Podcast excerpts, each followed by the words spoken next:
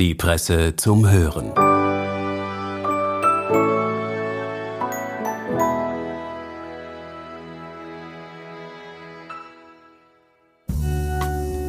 Hallo und herzlich willkommen bei der Presse zum Hören.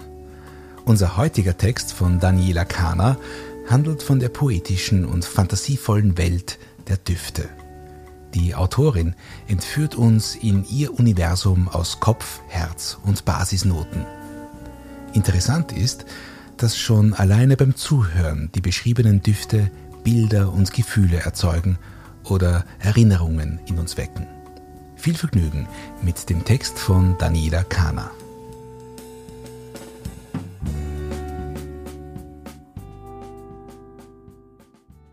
Ich bin sehr wechselhaft in meinen Hobbys und Interessen. Es gehört zu meinen Leidenschaften, spontan für neue Themen zu entflammen und mich in Wissensgebiete einzulesen, von denen ich zuvor kaum etwas wusste. Innerhalb kurzer Zeit sammle ich Informationen, denke ich mich in eine fremde Logik hinein, übernehme das Vokabular und es dauert nicht lang, bis ich mich wieder für etwas anderes begeistere. Schon mein ganzes Leben lang führe ich Notizbücher zu jedem Thema, das mich interessiert. Ein Lesetagebuch, ein Balkonpflanzentagebuch, ein Weinverkostungstagebuch sowie eine ganze Menge Reise- und Ausflugstagebücher. Bevorzugt im A4-Format mit dickem Papier, damit ich ungezügelt groß schreiben, viel durchstreichen und problemlos Fotos, Zeitungsausschnitte oder Postkarten zwischen meine Notizen kleben kann. Vor einigen Monaten beschloss ich, die zweite Hälfte meines Kochtagebuchs dem Thema Parfum zu widmen. Hier begann ich zu jedem Duft, den ich besitze, die Kopf-, Herz- und Basisnoten aufzuschreiben, Informationen zum Hersteller oder zur Marke festzuhalten, sowie meine persönliche Meinung dazu. Die Faszination der Düfte entstand bei mir, wie fast alles Bedeutende in meinem Leben, durch kompletten Zufall. Nach einem langen Tag klickte ich mich online müde durch Videos und landete bei einem Gespräch über Parfum. Was mich sofort fesselte, war das unglaublich reichhaltige Vokabular, mit dem das Ehepaar vor der Kamera Dufterlebnisse beschrieb, als wären es Kurzgeschichten. Es wirkte souverän und kreativ zugleich und erinnerte mich an die Art, wie mein Freund und ich gerne über guten Wein reden mit ihrem Wechselspiel von Fachwissen und eigenen Empfindungen und der Art, wie sie gegenseitig aufeinander reagierten. Ja, ich stimme dir zu, aber ich schmecke hier noch ganz dezent eine andere Note heraus. Es war mir völlig neu, dass Parfums so reiche Imaginationswelten hervorrufen konnten wie Musik, Lyrik oder Malerei. Ein Duft konnte rauchig und herb sein und an einen Nachtclub in Paris erinnern – oder das Bild einer Blumenwiese im Sommer evozieren. Neben der poetischen Sprache gefiel mir der nahezu wissenschaftliche Anspruch, mit dem die beiden ihre Ausführungen untermauerten. Sie hatten sich Mühe gemacht, während des Gesprächs laufend die unterschiedlichen Duftnoten jedes Parfums einzublenden, wie bei einem Vortrag an der Uni. Als ich weiter recherchierte, lernte ich Komponenten kennen, von denen ich noch nie zuvor gehört hatte und unter denen ich mir überhaupt nichts vorstellen konnte, zum Beispiel Oud, ein südostasiatisches Baumharz, Vetiver, ein tropisches Süßgras. Oder Ambroxan, eine chemisch hergestellte Duftnote, die an den Geruch von Haut erinnert. Nicht zuletzt fand ich darin einen erholsamen Kontrast zu all den Minimalismus-Videos, die mir mein Algorithmus sonst ständig vorschlägt, in denen sich die Influencer gegenseitig darin überbieten, wie wenig Dinge sie besitzen und wie wenig Geld sie ausgeben und wie leer ihre Wohnungen sind. Mich mit so etwas Dekadentem wie Parfum zu beschäftigen, kam mir vor wie eine kleine Rebellion gegen den Zeitgeist. Vielleicht liegt darin auch ein Teil der Erklärung für den Hype um die Kunstfigur Jeremy Fragrance. Eloquent und charismatisch parodiert er in seinen Parfumbesprechungen einen exzentrischen, auf Luxus und Erfolg ausgerichteten Lebensstil und ermöglicht uns, für ein paar Minuten entspannt über das zu lachen, was uns in der Realität unter Druck setzt. Seitdem fasziniert es mich, Düfte zu probieren, dabei auf Unterschiede, Ähnlichkeiten und Nuancen zu achten und mich in die entsprechenden Fantasiewelten hineinzuträumen, die davon evoziert werden. Es ist sozusagen die Luxusvariante von Meditation. Schließlich besteht eine der klassischen meditativen Übungen darin, die Aufmerksamkeit zur Gänze auf einen beliebigen Gegenstand aus dem Umfeld zu fokussieren, ihn ganz genau und intensiv zu betrachten und jedes Detail daran wahrzunehmen. Warum sollte dieser Gegenstand nicht ein Duft sein können? Es ist doch eine wunderbare Art der inneren Einkehr, wenn ich zunächst den Flakon in die Hand nehme, ihn von allen Seiten betrachte, sein Gewicht schätze, seine Textur fühle, die kleinen Details der Arbeit des Designers wahrnehme. Anschließend betätige ich den Sprüher und lasse den Duft mit geschlossenen Augen wirken. Wie offenbart sich das Parfum in den ersten Sekunden? Dieser flüchtige Eindruck wird in der Fachsprache als Kopfnote bezeichnet.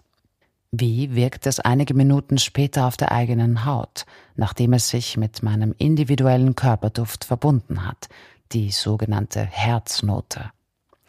Und wie verändert es sich nach einigen Stunden? Das wäre dann die Basisnote. Welche Komponenten kann ich darin erkennen? Sind es Pflanzen, Gewürze oder Textilien, die ich rieche? Und welche Bilder entstehen dabei vor meinem inneren Auge? Wohin trägt mich der Duft? Welche Geschichte will er mir erzählen? Welche Erinnerungen werden geweckt? Insofern hat die Leidenschaft für Parfum durchaus einen Anspruch von Achtsamkeit und Entschleunigung an sich. Auch wenn das vielleicht nicht das Erste ist, was einem in einer Parfümerie angesichts der vollen Regale und mit den teuren Preisschildern einfallen würde. Tatsächlich trägt mein neues Hobby dazu bei, den Alltag intensiver wahrzunehmen, weil es die Sinne für alles schärft, was mit Aromen zu tun hat. Eines der schönsten Gefühle, das ich kenne, ist, eine heiße Tasse mit einem halben Liter schwarzen Tee vor mir stehen zu haben und seinen Duft zu inhalieren. Das tue ich oft 15 oder 20 Minuten lang, ehe ich den ersten Schluck trinke. Auch Kräuterbäder und Duftlampen haben es mir angetan, ebenso wie feste Seifen, die ich in meinem Kleiderschrank auflege. Die Seife mit Maiglöckchen Aroma, die ich im jüngsten Urlaub gekauft habe, liegt neben dem Waschbecken in meiner Küche, und jedes Mal, wenn ich mir vor dem Kochen die Hände wasche, erinnert es mich an den Spätsommer. Richtig und dauerhaft fesseln kann mich ein neues Hobby aber nur, wenn es auch der Selbsterkenntnis dient. Und tatsächlich verrät mir meine Parfumbiografie viel über meine Sehnsüchte. Bevor ich anfing, mich intensiver mit dem Thema zu beschäftigen, war ich auf diesem Gebiet sozusagen seriell monogam. Das heißt, ich hatte immer nur einen einzigen Standardduft, den ich einige Jahre lang konsequent, also fast täglich trug, ehe ich zu einem anderen wechselte, dem ich dann wieder eine Zeit lang treu blieb. Bei meiner Entscheidung für einen Duft wurde ich dabei stets von den entsprechenden Werbespots und Plakatsujets beeinflusst, denn die Poesie von Parfumwerbung hat mich immer schon gepackt. Dies sogar, obwohl ich sonst stets bemüht bin, Werbung zu meiden, um mich vor der übergriffigen Emotionalisierung zu schützen. Meine Wahl sagt dabei einiges über mich aus. So führte ich etwa meine intensivste und langjährigste monogame Duftbeziehung zu Candy von Prada. Beworben wurde Candy im Jahr 2011 mit einem Model, das halblange rötliche Haare, ein Porzellangesicht und einen Pony hatte, dazu knallroten Lippenstift trug und frech und offensiv in die Kamera schaute. In dieses Sujet war ich sofort verliebt. Das Model strahlte eine Pippi Langstrumpfartige Frechheit aus, wie die coolste Schülerin aus der Oberstufe, eine Vorlaute, die mit dem Burschen Skateboard fährt oder in der Schulband singt und sich niemals einschüchtern lässt. Also genau das, was ich nie war und vermutlich sehr gern gewesen wäre. Häufig tauchen solche Figuren in meinen Texten auf. Obwohl ich bereits 26 Jahre alt war, als dieses Parfum samt Werbung auf den Markt kam, rührten die Bilder sofort meine alte Sehnsucht an, die offenbar immer noch tief saß. Im Nachhinein betrachtet war es ein großes Glück, dass mir am Ende tatsächlich nicht nur das Plakat, sondern auch der Duft gefiel. Candy vereint Noten von Karamell und Vanille und fällt damit in die Kategorie der Gourmand-Düfte. Also Düfte, die nach etwas Essbarem riechen. Darüber hinaus enthält er Moschus und Benzoeharz. Ich verbinde ihn mit Wärme und Geborgenheit. Und wenn ich ihn aufgesprüht habe, evoziert er das Bild der selbstbewussten Pippi Langstrumpf, das mir als Schutzschild für den Tag dient. Zufällig oder nicht, ähnelt er stark einem anderen Lieblingsparfum von mir, das ich ein paar Jahre zuvor mit Anfang 20 entdeckt hatte und seitdem immer zu Hause habe, nämlich Sun von Gilles Sander.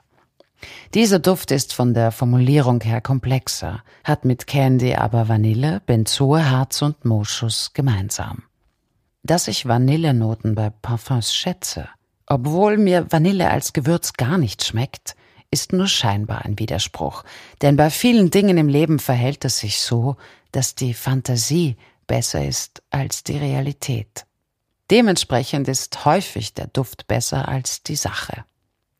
Zum Beispiel finde ich das Aroma von frischem Kaffee unwiderstehlich gut.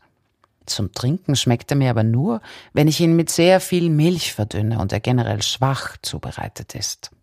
Auch der Geruch von Benzin ist ja sensationell, Trotzdem reicht das nicht aus, um in mir den Wunsch nach einem Auto zu wecken, und selbstverständlich würde ich es auch nicht trinken wollen.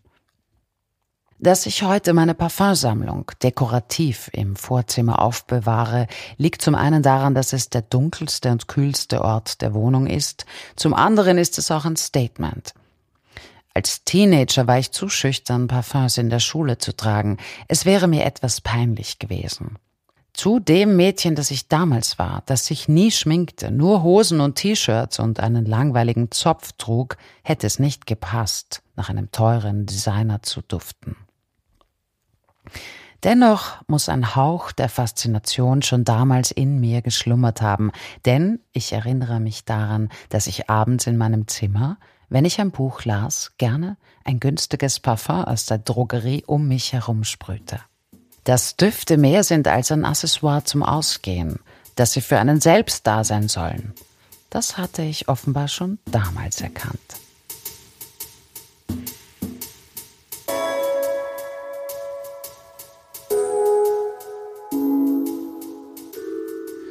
Das war der Text Die Poesie von Parfum von Daniela Kahner aus dem Spektrum der Presse. Georg Frehrer war für den Ton und Schnitt verantwortlich. Die Redaktion bedankt sich fürs Zuhören und wünscht ein poetisches Wochenende. Die Presse zum Hören.